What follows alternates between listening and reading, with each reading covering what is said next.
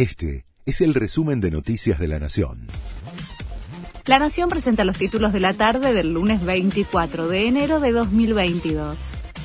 La Argentina debe pagar una suma millonaria con reservas escasas.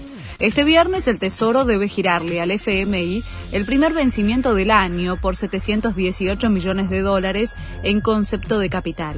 El martes deberá hacer otro pago por 368 millones de dólares para cancelar intereses del préstamo.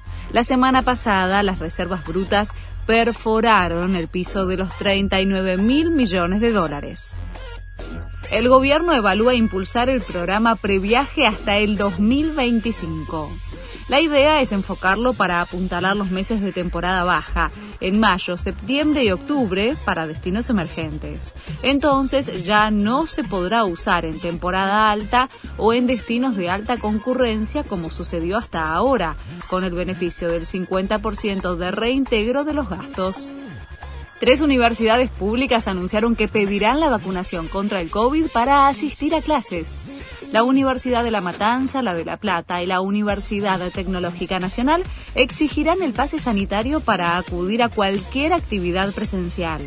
El gobierno había descartado pedir el certificado de vacunación para las escuelas, pero las universidades gozan de autonomía y pueden solicitarlo si lo consideran. Bad Bunny vuelve a la Argentina. Una de las mayores figuras de la música urbana llevará su espectáculo por diferentes ciudades y a partir de octubre pasará por Latinoamérica. Se va a presentar en Vélez el 4 de noviembre. La preventa de entradas estará disponible a partir del lunes. Una baja para Scaloni. El mediocampista Guido Rodríguez dio positivo de coronavirus en los testeos en Europa previos al viaje y se quedó afuera de los partidos de las eliminatorias.